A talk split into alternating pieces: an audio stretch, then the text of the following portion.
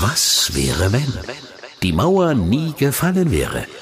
Das große Gedankenexperiment bei Antenne MV. Das Gedankenexperiment geht los. Was wäre, wenn die Mauer noch stehen würde? Was wäre, wenn die Mauer nie gefallen wäre? Was wäre dann passiert? Was wäre mit Mecklenburg-Vorpommern passiert? Was wäre mit der Welt passiert? Wir haben Zukunftsforscher Dr. Keiler-Heinz Steinmüller hier und er ist derjenige, der sich für uns ja, zurückbegeben hat. 30 Jahre zurück und ein bisschen mehr tatsächlich, um zu gucken, wie hätte es einen realistischen Weg geben können, wie die DDR heute noch ähm, existieren könnte. Herr Dr. Steinmüller, wir sind Mitte, Ende der 80er Jahre. Wir alle kennen den geschichtlichen Verlauf, wie er richtig gewesen ist, aber jetzt kriegen wir die Kurve. Wie ungefähr könnte es sein, dass 89 die Mauer nicht gefallen ist? Man muss sich da in diese Lage damals zurückversetzen und dann eben versuchen, ein alternatives Szenario zu entwickeln. Ende der 80er Jahre waren sowohl die Sowjetunion als auch die DDR in einer wirtschaftlich sehr prekären Lage. Beide waren verschuldet und äh, es ging so weit, dass eben Gorbatschow deswegen auch Reformen angestoßen hat, mit denen er ganz schwer durchgekommen ist und mit denen er auch Widerstände erzeugt hat nicht nur in der DDR, wo man die Gorbatschow-Linie gerade so in kultureller Hinsicht, äh, in dem Glasnost, das war das große Transparenz, war sein großes Thema, das hat man in der DDR abgelehnt. Das hätte natürlich doch ein bisschen mehr gemacht werden können. Also die Partei hätte sich ein kleines bisschen öffnen können. Es gab einige, die äh, dafür standen in einem gewissen Sinn. Merkwürdigerweise sogar äh, der ehemalige Stasi-Chef für die Westaufklärung, Markus Wolf, der, der dann aus der, sozusagen aus seiner Geheimdienstfunktion rausgegangen ist und dann als Autor so praktisch auf so eine Gorbatschow-Linie eingeschwenkt ist. Also ganz verrückte Sachen. So, das kann man sich vorstellen. Und dann muss man natürlich überlegen, wie kriegt man das wirtschaftlich hin? Kann man da tatsächlich versuchen, ja, irgendwie die Wirtschaft zu stärken? Na, eigentlich nur in einem Weg innerlich bisschen Kräfte freizusetzen, also zu lockern, Anfang der 70er Jahre waren ja die letzten äh, privaten Unternehmen praktisch platt gemacht, zu VEB ist gemacht worden, dass man da wieder ein bisschen mehr zulässt und vor allen Dingen mehr auf den Westen setzt. Also das ist natürlich ein Schluss. Die DDR hat ja damals schon für Neckermann und Otto und, und andere Versandhäuser, viele davon gibt's ja heute gar nicht mehr, hat ja Unmengen von Waren produziert. Das war sozusagen das neue Rückgrat der DDR-Wirtschaft und die Sowjetunion hat es zum Teil auch gemacht. Die hätten damals auch verstärkt dann anfangen können, Gas in Richtung Westen zu exportieren. Also das wären so Möglichkeiten gewesen, das wirtschaftlich ein bisschen zu stärken. Aber was machen wir mit der Volksbewegung in der DDR? Das ging ja wirklich in die Breite. Das hat ja nicht, eben nicht nur Leipzig erfasst, sondern auch kleinere Städte hier in Mecklenburg-Vorpommern oder in Plauen, wo prozentual mehr als in Leipzig auf die Straße gegangen sind. Und denen musste man was, hätte man was bieten müssen. Man hätte so eine Art äh, Ventillösung, wie mit der Prager Botschaft da sich einfallen lassen. Und ich stelle mir dann vor, dass Günter Schabowski auf dieser ganz berühmten Pressekonferenz, wo er da in den Zetteln rumgekramt hat und, und dann so angefangen hat, also äh, die Grenze ist, äh, jeder kann und so, dass er da vielleicht irgendwas anders gestammelt hätte. So als Knackpunkt in einem gewissen Sinn, dass er dann gesagt hätte, äh, ja, jeder, jeder äh, kann beantragen, dass er auch, auch ohne besondere familiäre Gründe äh, auch, äh, mal ausreisen darf. Morgen früh in der Meldestelle, die Meldestellen sind angewiesen, das freundlich zu behandeln. Und dann stelle ich mir vor, wie dann die Leute nicht zur Bornholmer Brücke in Berlin geströmt werden, nicht zu den Grenzöffnungsstellen geströmt werden, sondern zu den polizeilichen Meldestellen überall im Land. Also das wäre für die Meldestellenmitarbeiter ein fürchterliches Erwachen geworden, wenn die langen Schlangen dann um die Häuserecken vor den Mel und dann hätten sie natürlich angefangen, dann, mein Gott, was hat er gesagt, was hat das Zentralkomitee beschlossen, wir sollen nach freundlich, dann hätten sie so Stempel gegeben. Und dann wäre doch ein Ganzteil von den Leuten zurückgekommen. Das war ja auch am 9. November so, dass viele dann an der Grenze gesagt wir wollen ja bloß mal gucken. Die wollten ja nicht unbedingt ausreißen, sondern die wollten die Freiheit mal nutzen, mal, mal den Westen angucken. Ich meine, manche wären drüben geblieben, gar keine Frage. Das geht so viel besser. Die, man muss sich das vorstellen. In der DDR hatten Taschenrechner, ich glaube, 100 DDR-Mark gekostet. Und dann sind die irgendwo bei Wühlwurst da äh, in West-Berlin oder wo auch immer äh, vorbeigekommen und haben gesehen, da gibt's einen Korb, da liegen die für äh, 3 D-Mark drin. Was für ein Schock. Also, dass manchen die Tränen in die Augen getreten. Äh, also so, solche Sachen. Aber ein Großteil wäre zurückgekommen, einfach weil die hier auch ver verwurzelt sind. So. Also das wäre das eine gewesen, so eine Art Ventillösung. Äh, die Mauer ein bisschen durchlässiger, nicht ganz durchlässiger, aber vor allen Dingen in diesen Zeiten wäre wär das notwendig gewesen. Und die Sowjetunion im Hintergrund mit ihren 350.000 Soldaten, die hätten gesagt, im Zweifelsfall machen wir wieder dicht. Die hätten der DDR-Führung dann gesagt, also Honecker weg, Grenz klar, in Ordnung, äh, Grenz ma macht das schon und Krenz wieder aufgetreten. Der Imperialismus, ohne das I schon in der dritten Generation, fürchterlich für mich als Schriftsteller damals, schon in der dritten Generation äh, ein Tippfehler in der Aussprache. So, äh, der hätte dann äh, schon gesagt, im, also im Zweifelsfall können wir wieder dicht machen, wir behalten das unter Kontrolle. Das war das Wichtige, die Bewegung unter Kontrolle halten. Und dann kommen natürlich noch günstige äußere Zustände dazu. Wenn man sich nicht, blo nicht bloß auf die Sowjetunion schaut, sondern auf England und Frankreich schaut. Und in, in Frankreich äh, war ja doch eine verbreitete Meinung, zwei Deutschlands sind uns lieber als eins. So selbst François Mitterrand, damals äh, Präsident der Republik, äh, war äh, sozusagen tendenziell ein Anhänger davon. Maggie Thatcher, die hat auch nicht so viel davon gehalten. Der einzige, der Kohl da stark unterstützt hat, war Bush Vater.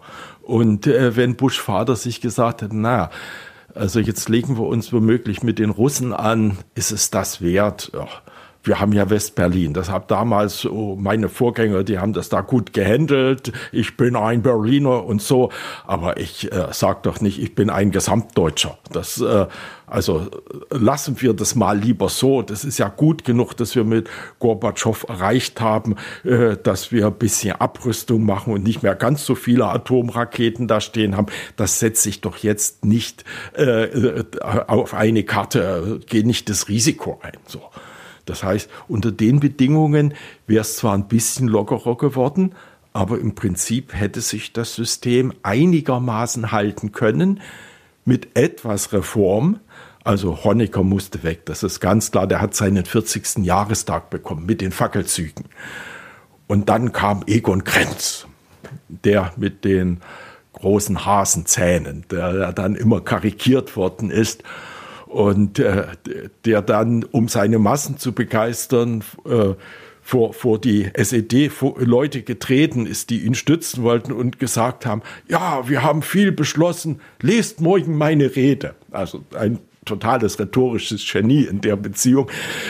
Ja, aber der hätte sich halt vielleicht erstmal gehalten und das wäre dann übrigens, dann hätte er erst versucht, sich selbst zu einem ostdeutschen Gorbatschow mit etwas mehr, nicht zu viel, aber etwas mehr Glasnost zu stilisieren. Und im Hintergrund wären dann vielleicht Leute wie Markus Wolf gewesen, der tatsächlich auch eine Wende verlangt hat, schon auf der großen Demonstration. Es gab am 4. November 89 in Berlin, waren Hunderttausende auf dem Alexanderplatz, war eine zugelassene Veranstaltung und da ist der Markus Wolf aufgetreten und hat gesagt, die SED muss eine Wende einleiten und den Dialog über eine Grund, grundlegende Reformen eines erneuerten Sozialismus führen. So ja, da hätten sie ein bisschen Dialog gemacht. Also man versteht das ja, äh, aber das wäre so etwas stabilisierend in, in dieser sehr unklaren, äh, gärenden Lage damals gewesen.